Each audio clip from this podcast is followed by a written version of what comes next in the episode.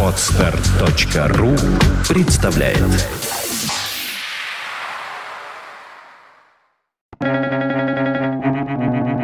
Свободное радио Компьюлента если бы кто-нибудь в битве тысячекратно победил тысячу людей, а другой победил бы себя одного, то именно этот другой величайший победитель в битве – Будда Гаутама.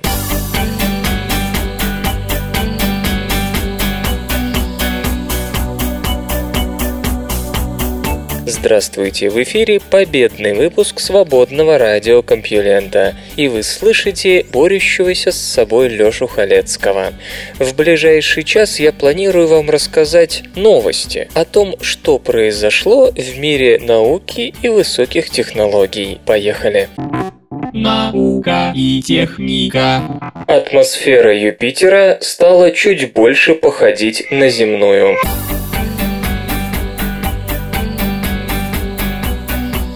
Эми Саймон Миллер из Центра космических полетов НАСА имени Годдарда и ее коллеги скомпоновали снимки Юпитера и получили первый в истории фильм о струйных течениях в атмосфере гиганта.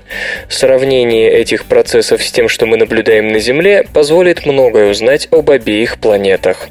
Самые сильные и наиболее известные струйные течения Земли наблюдаются у полюсов.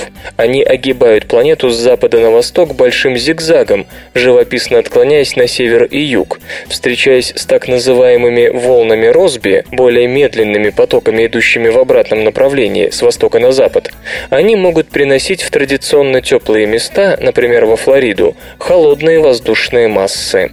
А на Юпитере струйные течения всегда прямые и узкие, хотя там присутствуют волны Росби, их обнаружили лет 20 назад. Они почему-то не могут побудить струйные течения приобрести извилистый маршрут. И еще одна загадка загадка.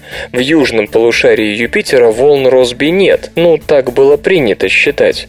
Исследователи проанализировали данные Вояджера, Хаббла, Кассини, а также астрономов-любителей, входящих в проект JUPOS.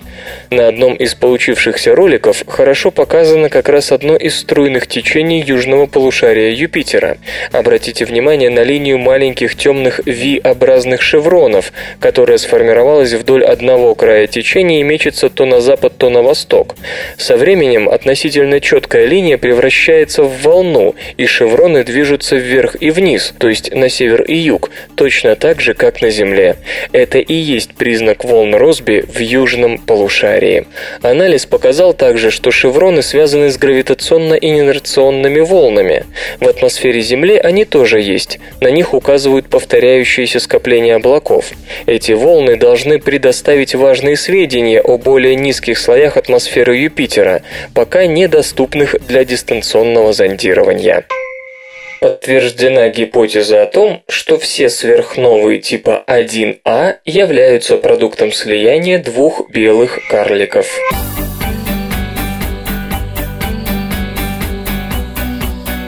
Воспользовавшись данными Слоуновского цифрового обзора неба, группа астрономов под руководством Карлиса Баденеса из Питтсбургского университета попыталась прояснить происхождение сверхновых типа 1А.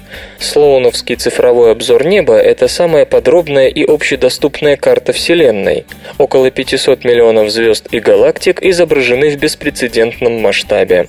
Сверхновые типа 1А встречаются редко. Они особенно важны для определения расстояний до галактик, в которых они вспыхнули. Именно изучение этой разновидности сверхновых заставило специалистов постулировать ускорение расширения Вселенной, за что в прошлом году была вручена Нобелевская премия по физике. Хорошо известно, что происходит во время взрыва сверхновой 1А, но наверняка никто не может утверждать, какие звезды их создают. Общепринятая гипотеза гласит, должны участвовать два светила, причем одно из них белый карлик. Его партнером может стать нормальная звезда вроде нашего Солнца или другой белый карлик. В последнем случае карлики вращаются друг вокруг друга с огромной скоростью, около 140 тысяч метров в секунду, все ближе и ближе, быстрее и быстрее, пока в один прекрасный день не начинают сталкиваться и сливаться. Вот тогда и происходит взрыв. Есть резон полагать, что в возникновении сверхновой 1А всегда принимают участие два белых карлика. Но возникает вопрос, достаточно ли во Вселенной систем с двумя белыми карликами, чтобы объяснить ими все 1А? Именно поэтому группа господина Баденеса решила найти все двойные системы белых карликов в радиусе тысячи световых лет от Солнца. Благо, слоуновское цифровой обзор неба содержит не только детальное изображение неба, но и более миллиона спектров. По совету Роберта Лаптона исследователи обратили особое внимание на странные спектры, которые измерялись в три приема, после чего объединялись в один. Отдельные подспектры еще доступны, и оказалось, что время, прошедшее между тремя измерениями, может указать на быстрое вращение двух белых карликов вокруг друг друга. Астрономы начали со списка из более чем 4000 кандидатов и определили 15 двойных белых карликов. Затем группа провела компьютерное моделирование, дабы вычислить скорость, с которой они могут сливаться. Результат сравнили с количеством сверхновых 1А, зарегистрированных в галактиках, похожих на Млечный Путь. Выяснилось, что в среднем слияние двойных белых карликов в Млечном Пути происходит примерно раз в столетие. Этот показатель удивительно близок к частоте появления сверхновых 1А в галактиках, похожих на нашу. Отсюда логичный вывод о том, что все или почти все сверхновые данного типа являются результатом слияния именно белых карликов. Космический телескоп НАСА New Star стартует 15 марта.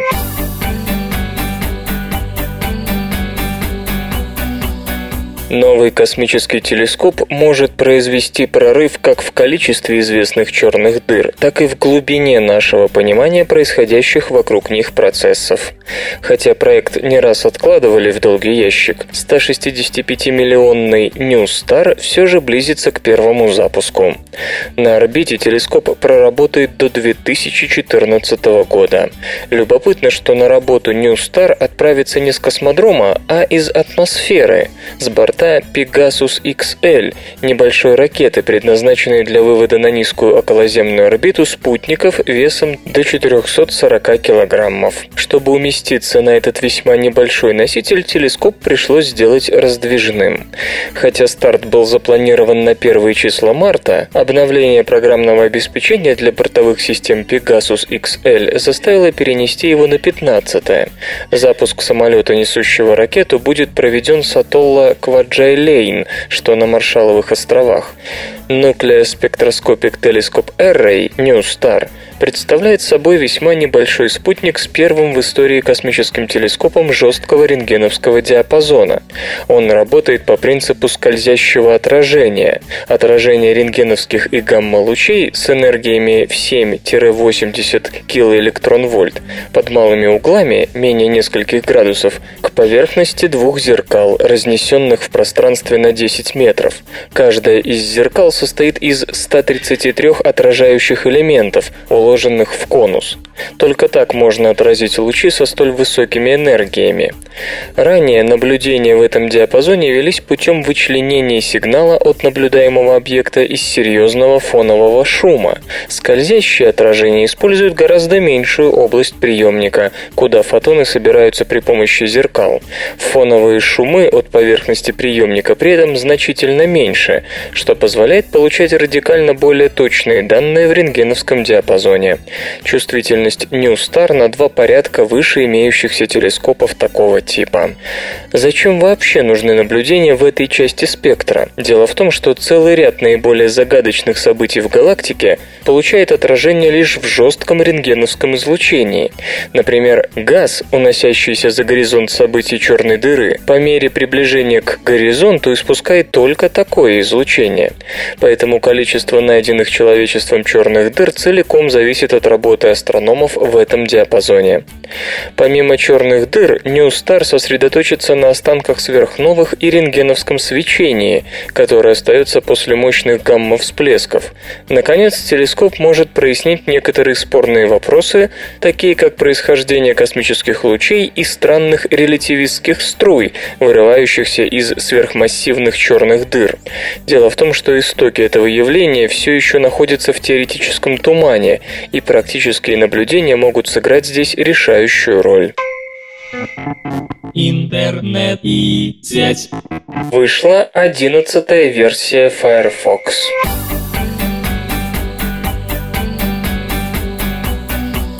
Сообщество Mozilla объявило о доступности браузера Firefox 11 для компьютеров под управлением операционных систем Windows, Mac OS 10 и Linux. Одно из нововведений Firefox – возможность импорта закладок, историй и файлов cookies из веб-обозревателя Chrome. Улучшены средства синхронизации. Теперь пользователи смогут синхронизировать дополнения между всеми своими компьютерами. Браузер поддерживает протокол прикладного уровня SPDY, разработанный веб-корпорацией Google. Основная задача SPDY – снижение времени загрузки веб-страниц и их элементов. Это достигается за счет расстановки приоритетов и мультиплексирования передачи нескольких файлов таким образом, чтобы для каждого клиента требовалось только одно соединение. В Firefox 11 улучшена поддержка современных веб-стандартов, устранены выявленные ошибки и недоработки. По оценкам StatCounter, в России Firefox второй по популярности веб-обозреватель после Google Chrome. Рыночная доля первого равна 24,7%, второго – 29,6%. Эти забавные ученые. Эрнест Резерфорд говорил, что все науки можно разделить на две группы – на физику и коллекционирование марок. Наука и техника. Найден самый маленький рогатый динозавр Северной Америки.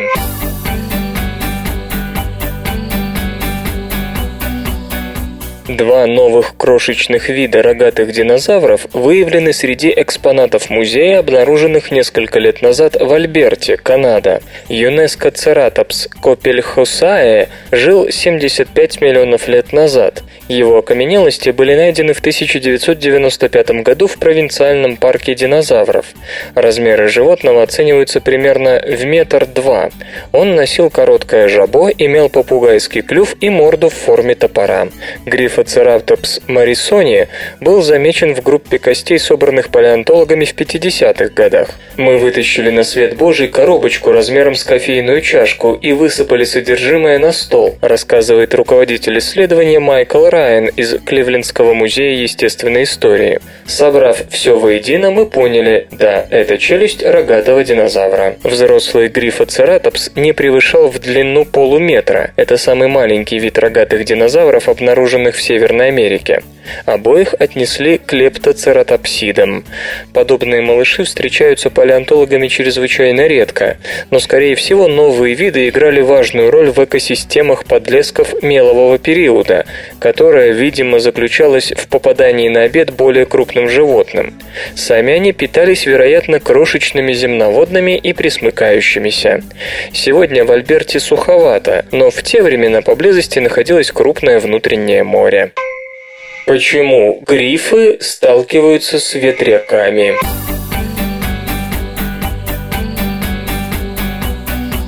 Несмотря на острое зрение, стервятники нередко гибнут в столкновениях с антропогенными объектами. Это происходит из-за того, что поле зрения этих птиц сильно ограничено снизу и сверху головы. В полете гриф наклоняет голову вниз, не видя таким образом, что у него творится прямо по курсу. Это может показаться смешным, но стервятники, одни из самых больших птиц и обладатели едва ли не самого острого зрения среди пернатых, в действительности не видят, куда летят. К такому выводу пришли английские орнитологи, попытавшись выяснить, почему грифы и сипы так часто гибнут гибнут под лопастями ветрогенераторов. Эти птицы кормятся почти исключительно падалью, паря в небе на огромных крыльях и высматривая добычу. Очевидно, чтобы с высоты обнаружить мертвое животное, требуется исключительно острое зрение. Но почему-то даже такие крупные объекты, как ветрогенераторы и вышки линий электропередач, для падальщиков оказываются каким-то непреодолимым препятствием. Исследователи работали с белоголовыми сипами, знакомыми каждому, кто был в зоопарке, и африканскими грифами. Зоологи предположили, что при необычайно остром зрении у стервятников есть обширная слепая зона, и гипотеза оказалась верной. Птицы прекрасно видят землю и небо перед собой, слева и справа, но при этом их поле зрения сильно ограничено сверху и снизу, то есть грифы не видят, что творится у них над и под головой. В полете падальщики наклоняют голову вниз, выглядывая пищу, но при этом они не замечают того, что находится прямо по курсу. Ученые полагают, что столь большая слепая зона над головой защищает глаза птиц от солнца. Постоянное попадание солнечных лучей может ухудшить зрение, что для грифов было бы очень не кстати. Такое же ограничение видимой зоны есть и у других крупных птиц с большими глазами, таких как дрофа или журавль, тогда как мелкие пернатые, вроде голубей или уток, у которых и глаза меньше, от этой проблемы избавлены. Но почему тогда грифы не научились крутить головой в полете? С учетом того, насколько остро их зрение, им хватило бы одного взгляда, чтобы построить карту местности на много километров вперед. Но, увы, Орнитологи, специально наблюдавшие за птицами в полете, пришли к выводу, что стервятники действительно не присматриваются к тому, что ждет их впереди, чему есть вполне понятное объяснение. Эти птицы веками жили безо всяких препятствий в виде ветрогенераторов или линий электропередач. Их поведение закреплено тысячелетиями эволюции. Конечно, будь у них вороньи мозги, они быстро смекнули бы, что к чему. Но грифовые не относятся к интеллектуальной элите пернатых пернатых, поэтому пока у них произойдут изменения в поведении, они вполне могут исчезнуть. Между тем, как подчеркивают экологи, эти весьма несимпатичные на вид создания выполняют в природе важнейшую санитарную функцию, так что людям стоило бы задуматься о том, как обезопасить полеты грифов. Загвоздка в том, что пугать их бессмысленно. Как бы ярко мы не раскрашивали ветряки и электровышки, какие бы пугающие предметы на них не вывешивали, это ничего не изменит. Птицы их не увидят. Единственный выход – отваживать падальщиков от районов с ветрогенераторными станциями. Тут потребуются дальнейшие исследования, поскольку известно, что птицы налетают на одни ветряки, но каким-то образом избегают других. Ученые полагают, что тут могут играть роль какие-то топографические и погодные факторы. Еще один оригинальный способ придумали испанские экологи. Они сконструировали устройство, позволяющее вовремя обнаружить летящую птицу и остановить лопасти ветрогенератора. Хотя установка таких устройств, безусловно, стоит денег. Но многие энергодобывающие компании, по словам экологов, уже пошли в этом вопросе им навстречу. Почему пауки не липнут к паутине?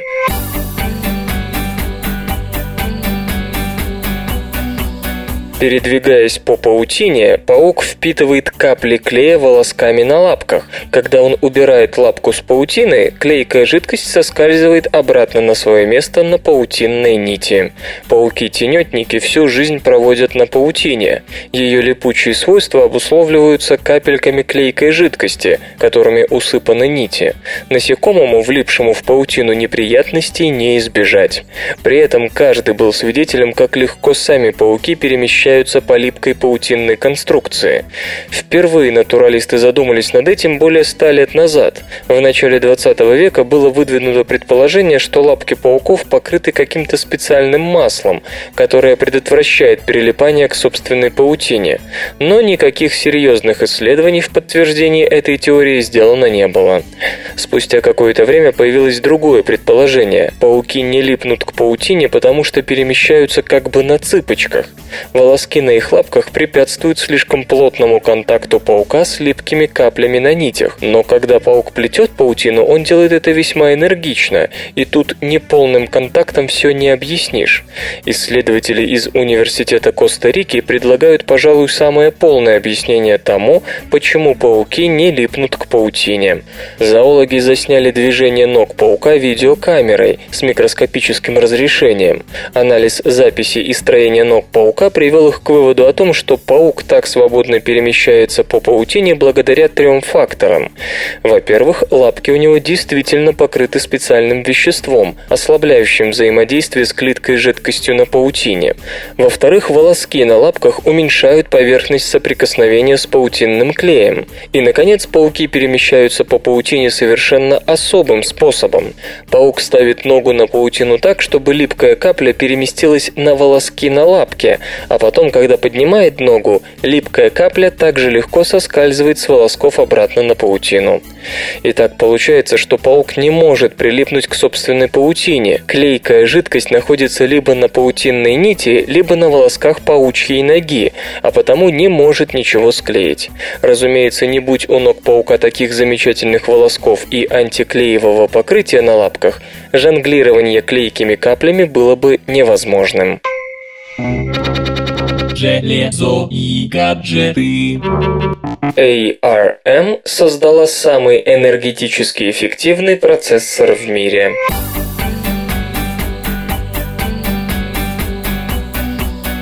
Британская компания ARM анонсировала микропроцессор Cortex-M0 Plus, оптимизированный для использования в различных сенсорах, умных системах контроля и тому подобном. Представленное изделие, как утверждается, является самым энергетически эффективным чипом в мире. В зависимости от модификации оно потребляет от 3 до 52 микроватт на 1 МГц тактовой частоты. По заявлению ARM, процессор требует приблизительно втрое меньше энергии по сравнению с 8 и 16-битными чипами, доступными сегодня. При этом Cortex M0 Plus выигрывает по производительности. Его быстродействие достигает 93 миллионов операций в секунду по тесту Drystone в расчете на 1 МГц. Cortex M0 Plus имеет 32-разрядную архитектуру. При его производстве используются 90-нанометровые новая технология. Площадь изделий нового семейства не превышает 13 сотых квадратных миллиметров. По мнению разработчиков, появление чипа Cortex M0 Plus приближает эру интернета вещей, где каждый предмет имеет собственный IP-адрес и подключен ко всемирной сети. Первыми лицензиатами Cortex M0 Plus станут компании Freescale и NXP Semiconductor. У нового iPad 1 гигабайт оперативной памяти.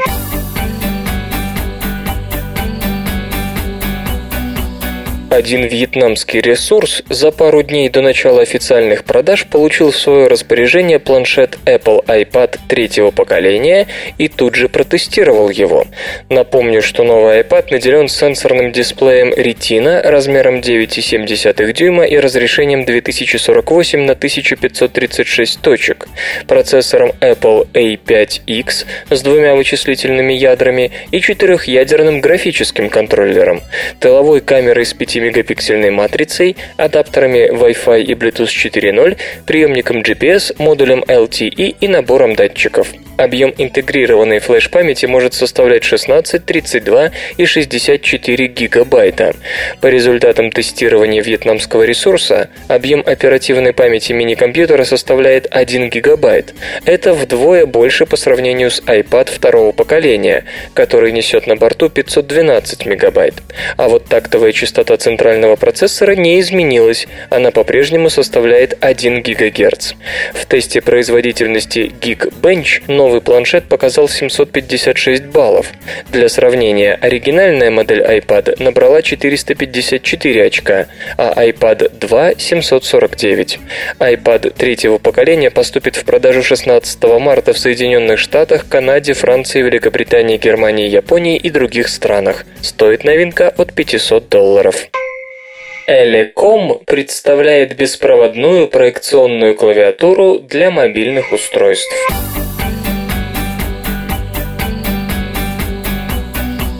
Компания Elecom в апреле предложит владельцам портативных устройств под управлением iOS и Android мобильную проекционную клавиатуру TK-PBL042BK. Для ее работы необходима гладкая поверхность, например, стол, на которой формируется изображение клавиш. Специальный датчик отслеживает перемещение пальцев, что позволяет вводить символы, прикасаясь к виртуальным кнопкам.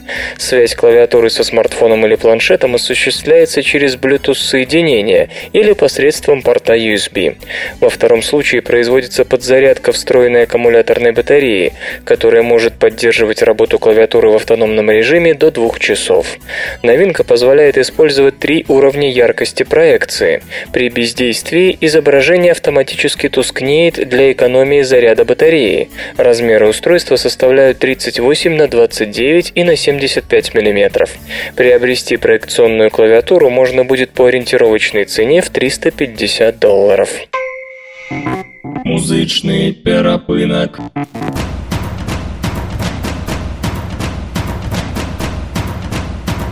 Сегодня в эфире свободного радиокомпьюлента группа «Театр Логос», а получать эстетическое удовольствие мы будем от песни «За мной». Даром ли по дворам вылазь, Давича шатуну верфей, В гавани над волной вырос Парусник исполин, верьте, То-то же я с утра кисну, Волю даю слезам мною, Сам по себе творю тризну. Это за мною, за мною!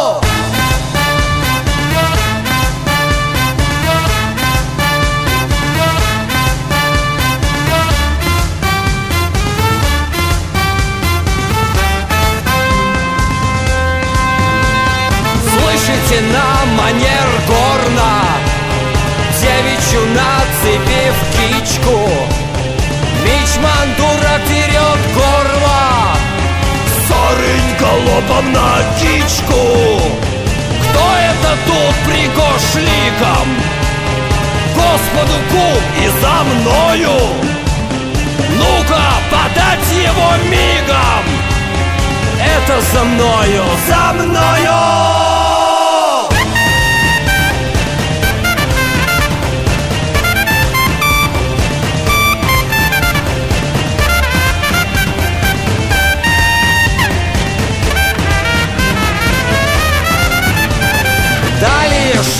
Галдеж, гогот Факелы, чат, костры, сажа. Щурится чернь, горит город. Пятится арабев стража. Двери стучат, а ну вылазь! Высосан сан твой из пальца. Даром ли по дворам вылазь? Надо бы знать, просыпаться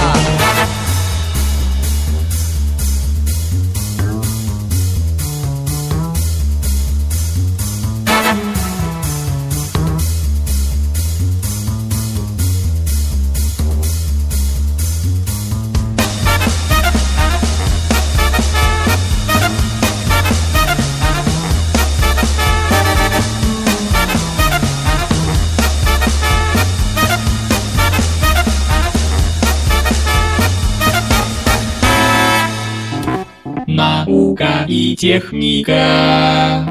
Начаты испытания первого беспилотного летательного аппарата-разведчика на жидком водороде.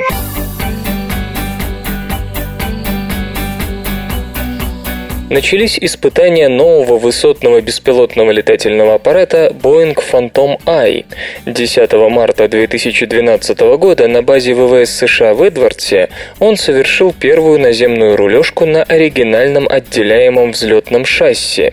Хотя скорость руления не кажется чрезмерной, всего 55 км в час, дрон, созданный в ответ на пост-афганские требования американских военных, действительно представляет собой новое слово в технике. Обычно, говоря о беспилотном летательном аппарате, мы представляем малоразмерный и малозаметный аппарат, разведывающий и наносящий штурмовые удары с небольших высот и на скорости меньшей, чем у Ил-2. Малый размер воспринимается как защита от средств обнаружения, а никакая скорость как гарантия точности. Однако есть и другой подход к будущему дронов – американские. Как вы уже догадались, в полном соответствии с американскими техническими традициями, грядущие беспилотные летательные аппараты представляются им большими, очень большими. Фантом Ай имеет размах крыльев в 76 метров 25 сантиметров. Полезная нагрузка 203 килограмма. Потолок этого гиганта большой разведки будет достигать 20 километров, а крейсерская скорость 278 километров в час. Вес пустого дрона 3390 килограммов, и это тоже рекорд для аппарата таких размеров. Достичь этого удалось благодаря широчайшему применению в конструкции углепластика. Время непрерывного патрулирования с 96 до, по некоторым данным, 240 часов, очевидно, на очень низкой скорости. Оно столь велико, что у дрона нет обычного шасси, зато есть специальная пусковая система, состоящая из четырехколесной тележки, разгоняющая его до 55 км в час и избавляющая от необходимости вести избыточный груз в виде мощного шасси. Посадка же происходит на легкое переднее колесо и боковые полозья, напоминающие вертолетные. Вес, сложность и стоимость обычного шасси уже давно стали головной болью авиаконструкторов всего мира, и найденное решение бесспорно довольно удачно, по крайней мере для аппарата взлетающего и садящегося раз во много суток. Зачем он нужен?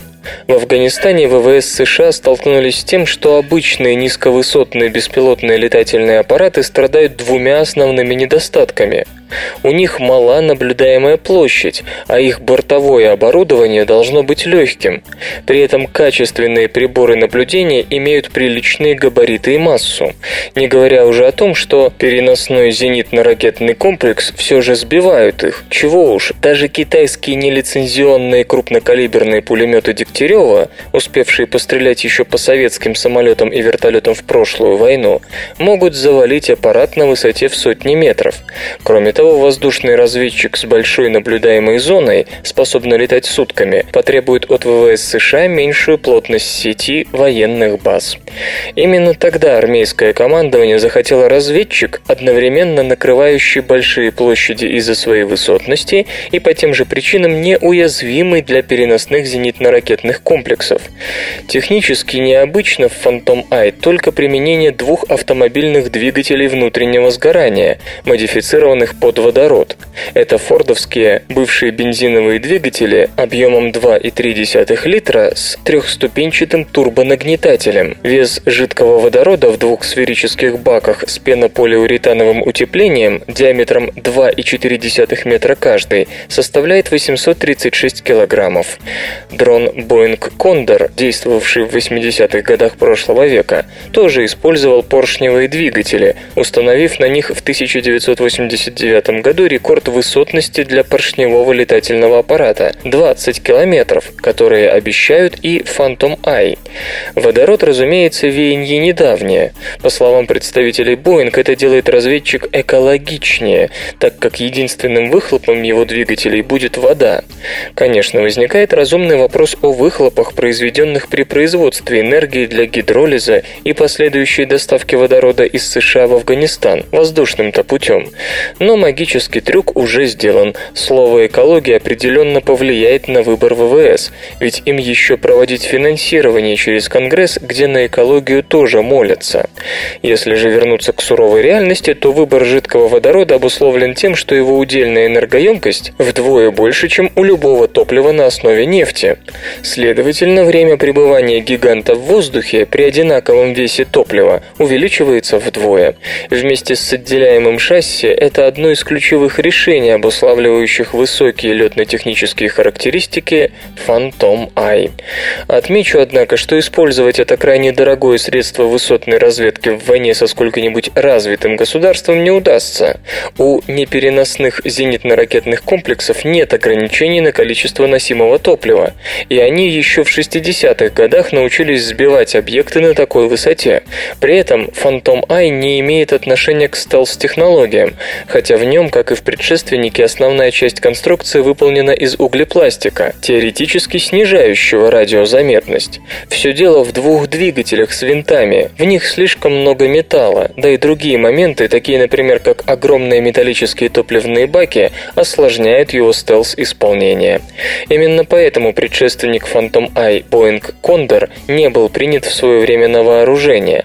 Летательный аппарат со скоростями ТБ-3 и при этом вдвое больших размеров не имеет шансов против сколько-нибудь развитого противника. Таким образом, речь идет скорее о создании нового, высокоэкологичного, хотя и крайне дорогого, средства ведения войны со странами третьего мира. Отношение обывателя к гипотезе глобального потепления от погоды почти не зависит.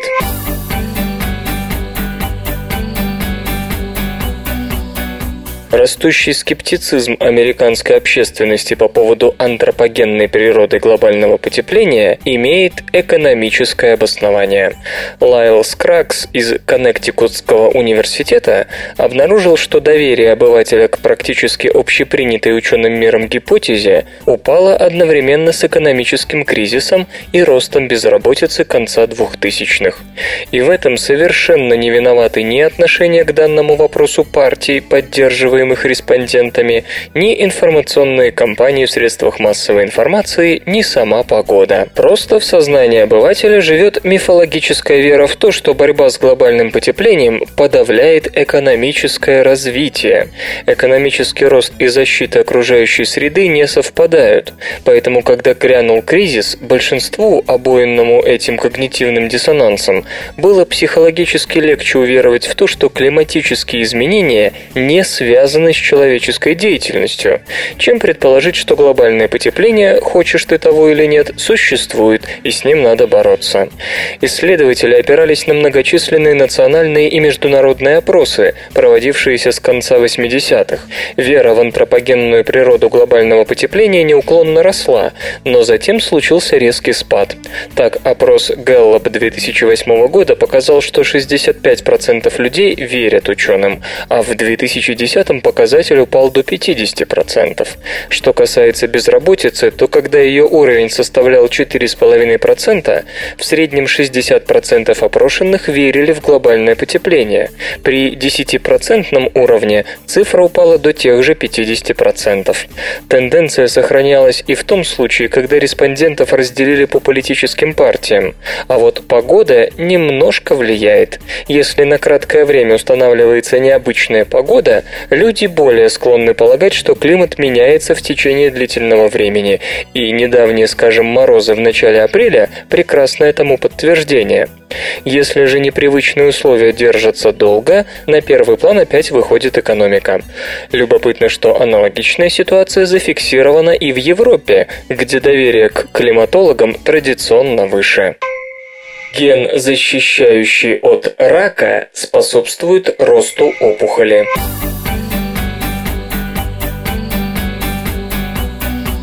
Может ли один и тот же ген одновременно препятствовать возникновению ракового заболевания и помогать росту злокачественной опухоли? Исследователям из Испанского национального онкологического центра посчастливилось обнаружить такой двуликий ген. Своеобразный молекулярный аналог известной дихотомии доктор Джекил и мистер Хайд внутри одной сущности. Но еще хуже подозрение, что это лишь первая ласточка из множества генов с подобной амбивалентностью. Работа Работа испанских ученых, результаты которой были опубликованы на этой неделе, посвящена исследованию активности CHK1, гена, известного своей способностью сдерживать рост злокачественных опухолей. CHK1 призван оберегать наш с вами геном от мутаций, а значит предотвращать развитие раковых опухолей. Исследователи решили проверить, не усилится ли защитный эффект CHK1 в организмах с повышенным содержанием того протеина, который кодирует пользуются этим геномом. С этой целью были подготовлены крысы, несущие по три копии CHK1 в клетках вместо положенных двух. Затем взятые от каждого животного несколько клеток были культивированы и превращены в раковые с помощью специальных генов. То, что при этом увидели авторы работы, противоречило любым разумным ожиданиям. Мышиные клетки, несущие на 50% больше защитного гена, становились злокачественными гораздо охотнее, чем нормальные. Причиной парадокса стал сам защитник, CHK1, который помогает здоровым клеткам защищаться от напасти, но точно так же встает на защиту раковых клеток, как только те закрепятся в организме. Вначале все идет хорошо, и CHK1 предупреждает появление опухолей, ограничивая спонтанные мутации, к примеру, под действием космических лучей. Это сторона благородная, правильная, сторона доктора Джекила. Но развитые злокачественные опухоли содержат много масштабных повреждений в ДНК. И тут неразумный CHK1 берется помогать растущему новообразованию, выполняя ту же работу, что и в здоровых клетках. То есть старается нивелировать повреждения, встроенные в геном раковых клеток. Работа CHK1 по большому счету заключается в защите ДНК от репликативного стресса, возникновения однонитиевых разрывов ДНК и появления аномальных структур, сшивок или модифицированных оснований на участках ДНК, где происходит репликация.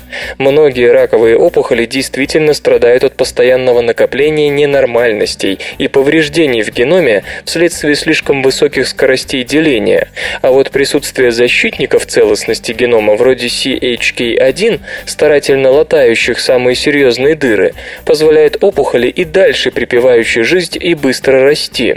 Исследование наконец-то объяснило причину, по которой повышенные концентрации CHK1 обнаруживались во многих злокачественных новообразованиях, хотя интуитивно ожидалось совсем иное. Бизнес. В Великобритании планшеты включены в инфляционную корзину.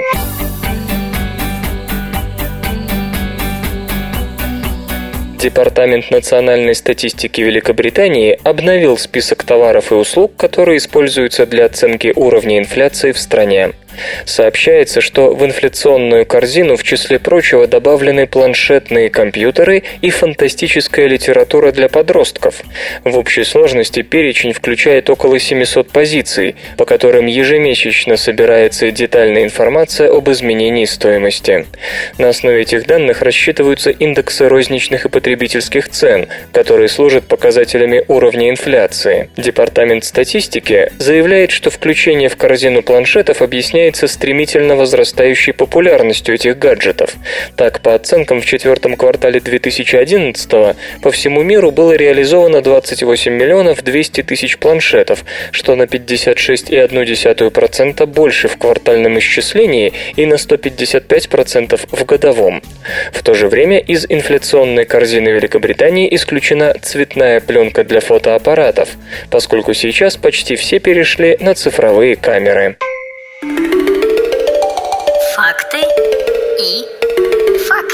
Знаете ли вы, что на нашей планете насчитывается более 7 миллиардов человек, но до сих пор точно неизвестно, на скольки языках говорят жители Земли? Считается, что языков точно не меньше 6 тысяч. Наука и техника. General Motors и NASA разработали робоперчатки.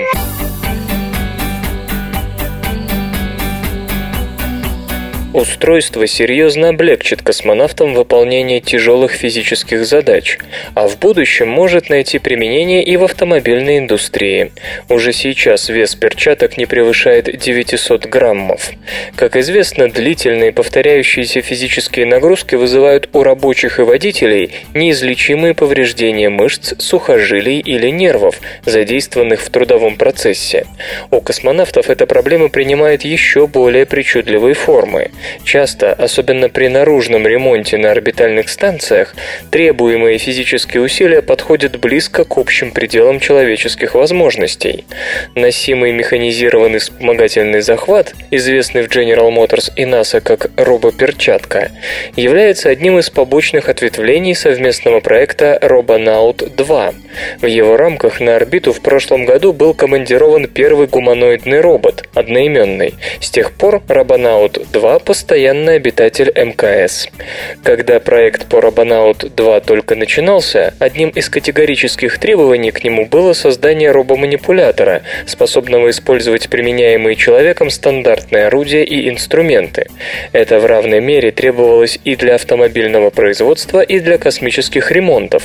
Чтобы сравниться по эффективности с человеческой рукой, изделию пришлось обзавестись чувствительными датчиками нажатия, которые сообщали бы манипулятору, с какой силой каждый из его пальцев прижат к оперирующему предмету. Сходная технология используется и в робоперчатках. Первый и второй прототипы, созданные в 2011 году, весят около 900 граммов. Третий, который предположительно ляжет в основу серийной модели, будет закончен вот-вот. По словам его конструкторов, масса нового устройства не превысит 600 граммов. Робоперчатка имеет те же сенсоры, исполнительные устройства и механические сухожилия, коими наделен Robonaut 2. Разница в том, что добавлена следящая система, обеспечивающая позитивную обратную связь с человеческой рукой. Когда последняя сжимается, датчики на подушечках пальцев в перчатке реагируют на нажатие и подают сигнал механическим сухожилиям на сокращение. После этого перчатка может удерживать предмет длительное время. При этом усилие, которое требуется от человека, в 2-3 раза меньше того, которое робоперчатка прилагает к поднимаемому предмету. По словам представителей General Motors, после близкого, по их мнению, завершения разработки, устройство ждет широкое применение как на заводах компании, так и в промышленности в целом. Придумана лакмусовая бумажка на нервно-паралитический газ.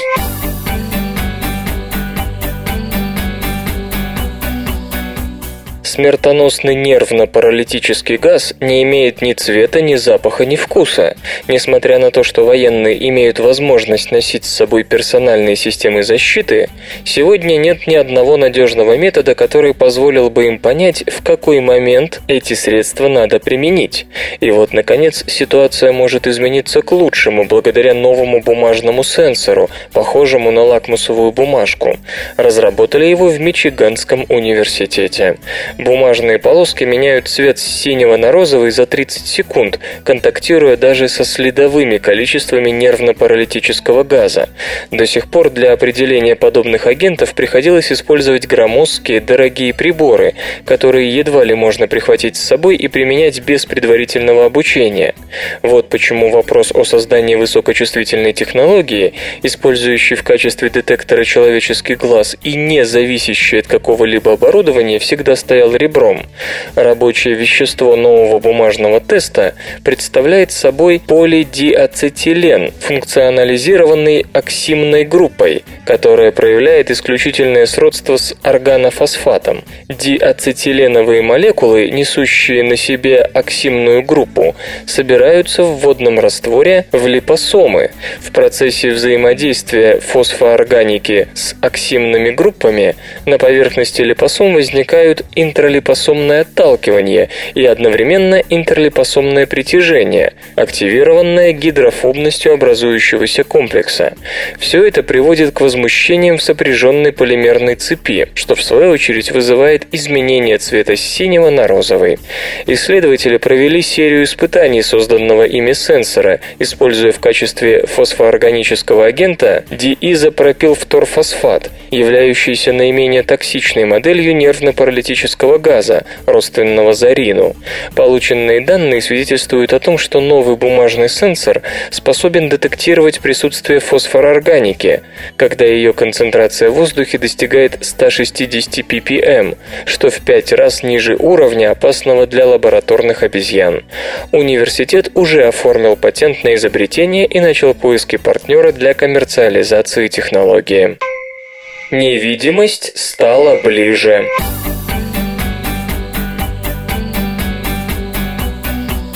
Группа исследователей из Гарвардского университета разработала производственный процесс, который может быть использован для создания невидимых материалов. Согласно заявлениям ученых из Гарвардской школы инжиниринга и прикладных наук, им удалось добиться серьезного успеха в создании метаматериалов, которые способны отражать свет весьма необычным способом. Исследователи использовали крайне коротковолновые мощные лазерные импульсы, чтобы изготовить строго ориентированные по трем измерениям нанокристаллы серебра, заключенные в полимерную подложку. Сообщается, что полученный композит позволит производить изделия, кажущиеся невидимыми. Производственный процесс описан в журнале Applied Physics Letters. По сути, это литография в наномасштабах, но примененная в трех измерениях. Если вам нужен метаматериал для оптического или инфракрасного диапазона, придется упаковать частицы серебра или золота внутри диэлектрического материала, сделав это с высокой плотностью и в трех измерениях, поясняет ведущий разработчик Кевин Вора. Исследователи показали на практике, как такие наномасштабные трехмерные микроструктуры создаются, и это впервые позволило говорить о реальной технологии производства метаматериалов. Разработчики использовали фемтосекундный лазер, который своими импульсами может изменить электрические, оптические и физические свойства облучаемого вещества. Когда обычный лазер воздействует на какой-то предмет, свет проходит через него напрямую, с легкой рефракцией. В случае же достаточно мощного фемтосекундного лазера, вспышка, хотя и длится всего 50 квадриллионных секунды, несет исключительно высокую энергию. Фотоны попросту не успевают проложить себе путь через материал, и их энергия уходит на возбуждение электронов в облучаемой структуре, то есть имеет место нелинейная абсорбция. Следовательно, в облучаемом участке происходят активные химические реакции, но только строго внутри заранее заданной точки, ведь лазерное излучение весьма когерентно. В опытах, проведенных исследовательской группой, применялись нитрат серебра, вода и водный раствор поливинилпиролидона. После выпаривания облученного материала получившийся твердый полимер содержал ионы серебра, фотовосстановленного из нитрата этого металла. При этом окружающая полимерная матрица крепко удерживала нанокристаллы серебра, позволяя говорить о производстве довольно прочного метаматериала. Вы, наверное, уже догадались, что работы велись при финансовой поддержке отдела научных исследований ВВС США. Военные и впрямь расценивают изыскания в области метаматериалов как весьма перспективные в практическом смысле, ведь одновременное изменение знаков диэлектрической и магнитной восприимчивости метаматериала позволяет избежать получения сторонним наблюдателем отраженных лучей не только в видимом, но и в радиодиапазонах. На этом фоне существующие стелс-технологии выглядят детской игрушкой, поскольку эффективная площадь рассеивания поверхностей из метаматериалов равна нулю. Лазер отводит молнию.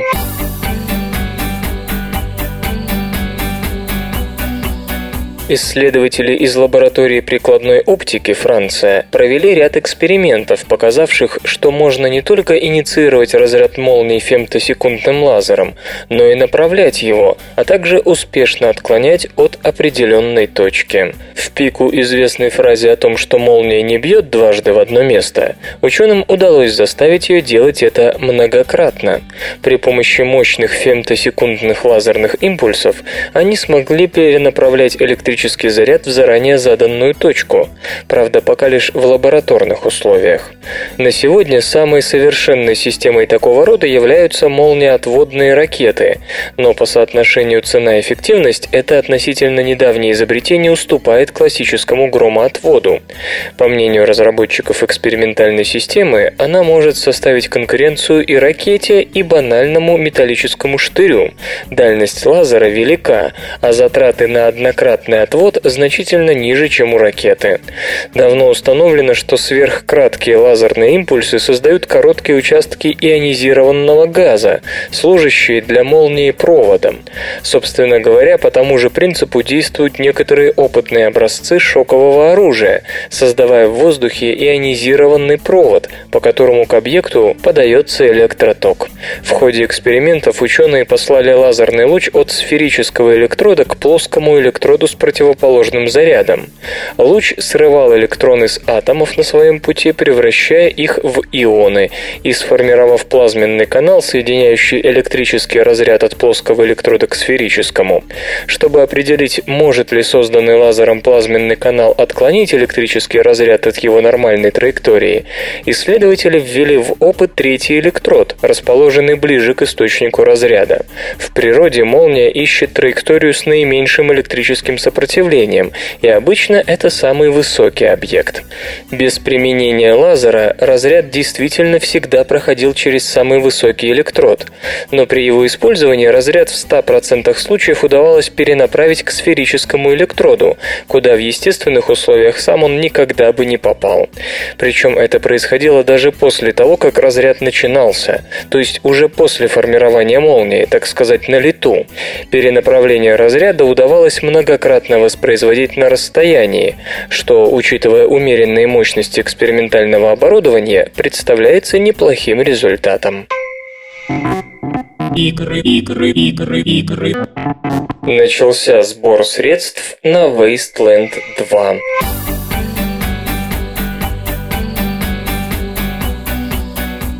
Стартовал Kickstarter проект, посвященный игре Wasteland 2. Иными словами, девелоперы начали сбор средств на разработку. В середине февраля ветеран игростроения геймдизайнер Брайан Фарго обмолвился о желании выпустить продолжение легендарной игры Wasteland. Да-да, той самой бабушки всех партийных постапокалиптических РПГ. Именно эта игра, созданная Interplay Productions в 1988 году, легла в основу знаменитой серии Fallout. Итак, чтобы разработка началась, девелоперам нужен 1 миллион долларов. С помощью коллективного финансирования господин Фарго намерен собрать 900 тысяч, после чего лично внесет в бюджет недостающие 100 тысяч. Похоже, проблем с финансированием у студии In Exile, учрежденной господином Фарго в 2002 году, не будет. До завершения Kickstarter проекта осталось 34 дня, а в копилке уже 524 тысячи долларов. Напомню, Напомню, оригинальная Wasteland — это постапокалиптическая игра, действие которой происходит в середине 21 века, после обмена ядерными ударами между США и СССР. Вторая часть во всем будет ориентироваться на оригинал. Никаких шутеров, слэшеров и прочих безумств. Вас ждет классическая пошаговая партийная тактика с глубокой историей и захватывающими приключениями, заявил Брайан. Все собранное сверх упомянутой суммы пойдет на развитие игрового мира, добавление новых локаций, музыки, видео. Тот, кто пожертвует минимум 15 долларов, получит бесплатную цифровую копию игры без какой-либо защиты от копирования. За большие суммы обещаны бонусы. К примеру, за 150 долларов вам выдадут коллекционную коробочную копию с миниатюрой, руководством пользователя, коллекционной монеткой и плакатом. Свободное радио Компьюлента.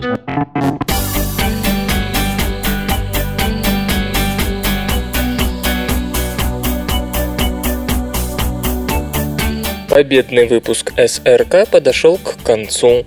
Загляните на сайт компьюлента.ру, там новостей еще больше.